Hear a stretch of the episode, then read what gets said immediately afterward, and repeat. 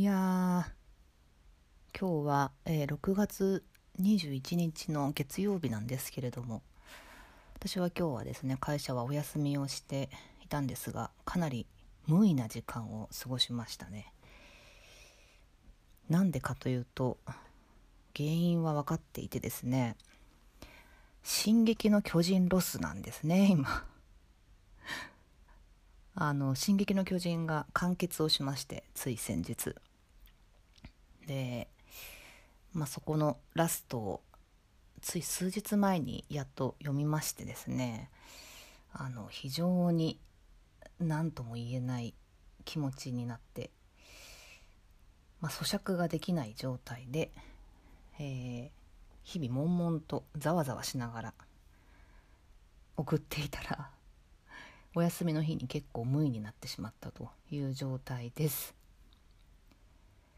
結構ねあの「進撃の巨人」ってすごく難しい作品で。で YouTube とかでですね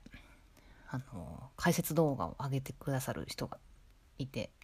まあ、そういうのもちょっと見ながら自分なりに咀嚼をしてるんですけれどもどうもどうもですね腹落ちが悪く悪くというのは作品が悪いというわけじゃなくてですね自分の中でこう何とも言えない気持ちがずっと溜まっていて。うん。まあちょっとどんな気持ちかはあまり言いませんけれども。あの、まあ、そういう感じなんですよね。でも本当に素晴らしい作品で壮大な物語であの本当後世に残してもいい作品ですね。見てない方は是非アニメでもやってますし漫画でもありますので。是非手に取ってみてください。私は実はあの「進撃の巨人」はにわかファンでして。うん。アニメから見たのかな？アニメから見てああすごい世界観だなと思ってですね。もうものすごい感情移入をして、えーちょっと短い間ですけど日々過ごしてきたんですけどそれが一気にちょっと終わってしまったのであーなんだかこの気持ちをどこかに吐き出したいのですが言葉にならないのでなかなか難しく。という感じです。真夜中の独り言あやこのコーナー始まります。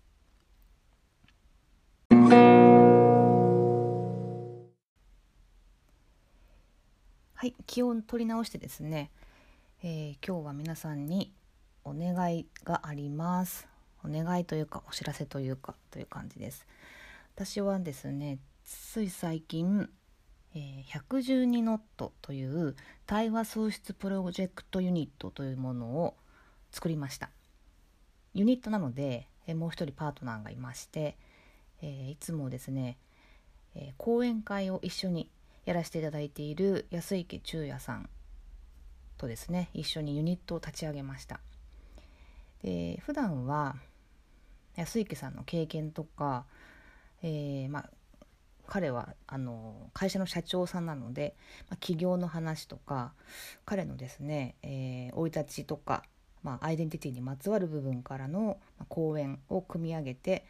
えー彼に話していただくというような会を何回か、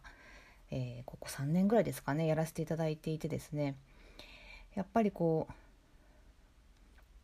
私たちがこう一番問題認識をしているのは社会的少数者マイノリティに対する、えー生きやすい社会づくりってどうやったらできるのかなというのをですねずっと模索をし続けています。でやっぱ講演をするだけだとなかなかそこが作れないよねというのがあったので、まあ、私は何かこうそれに関連する、ま、社会的な起業をしたいなとか思っていたりとかしてるんですけれども、ま、まずはその第一歩として今回はですね対話会をすることになりました。タイトルはえ「マイノリティに対する差別を生み出さない社会への挑戦」の対話会です。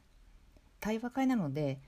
あの一方的な講演だけではなく参加をしていただいた人たちの、まあ、言葉意見を聞きながら、えー一緒に考えていく、競争をしていくというような、え時間になります。でぜひ出てほしいなと思っているのはですね、まあ、自分はマイノリティだなと思って、えー、いろんな場面で苦しんでいる人もしくは、まあ、苦しんでいる人が身近にいる方こう例えば一方の、まあ、そういう集団をですね、えー、支持している方例えばこうフェミニストの人たちとかいますよね。でああいう方々とかですね、うん。まあ、そういういろんな意見を持っている方に出てほしいなと思っています。で大体こういろんなものがあの世の中でいろんな有名人が出演したりとかをすると大抵大炎上になって、まあ、それが怖くてみんな何も言わなくなるみたいなことが最近日本では多いなと思っていて。それってすごく不自由だし窮屈だなというふうに思うんですけど、まあ、その発言がやっぱり誰かを傷つけてるっていうのは紛れもない事実でありまあ、言ってしまった後にじゃあそれをどうするかっていう方向にこうどんどん倒していくとかそこに対してより、健全で建設的な議論が行われていくといいなと思ってるんですけれども、うん、なかなかなんですよね。最近あの仕事の場面においても、例えばこう私は結構社会的なシステムを作る提案とかをしてるんですけれども何かこう枠組みを政策に落としていきましょうっていうような提案をしていくんですけどやっぱり炎上が怖いから言わないとかですね。どっかの人がやってくれるからそれまではちょっとこっちの団体は、声を潜めてるんだみたいな話をよく聞いていやそれだとなかなか何にも進まないですよねとか言って私は結構正論で思ってしまったりするんですけどもその背景にはやっぱり炎上が怖いとか、まあ、衝突が怖いとかですねまあ、そういうことがあると思うんですよね。で当然その衝突っていうのはどうしても起きてしまうものなので、えー、それが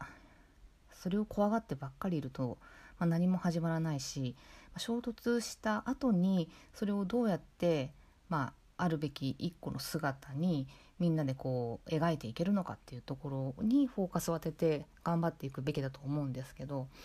そこら辺がなかなかうまくいかないなと思ったりしてるわけです。で最近ちょっと読んだ文献からいくと、えー、例えば自らの寂しいという感情を否定してしまうと他の人の寂しさっていうのを受け入れることができないなんだけれども自分の寂しさの背景を理解して受容をすると他の人のそれをより明確に理解ができる上に同じような世の中の孤独感の存在についてはるかに高い解像度で見えてきますと。いかに個人における変容が組織や社会のシステム理解につながるかということがわかるかと思いますというような文章を見まして、まあ、そうだよなその通りだよなって思ったんですよね。まず自分たち自身が抱えているあの辛さマイノリティであることからの辛さとかを、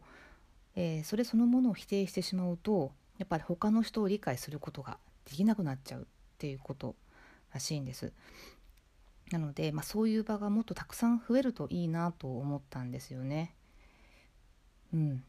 いろんなあのマイノリティ抱えてる人多いと思いますし私も抱えてますし実は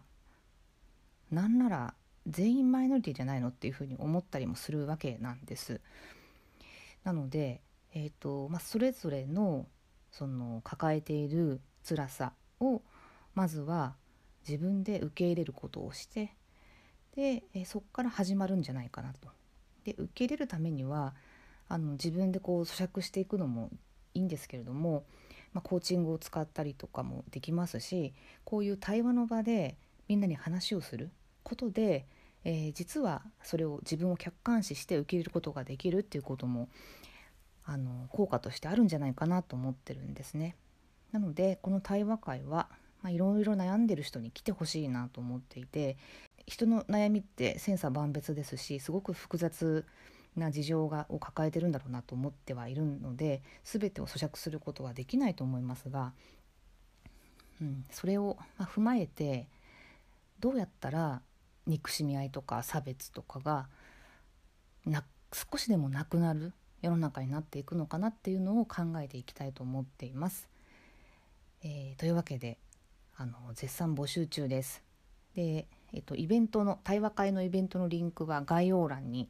えー、記載をしておきますので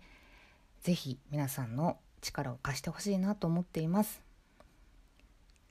それではまた1週間頑張りましょう。おやすみなさい。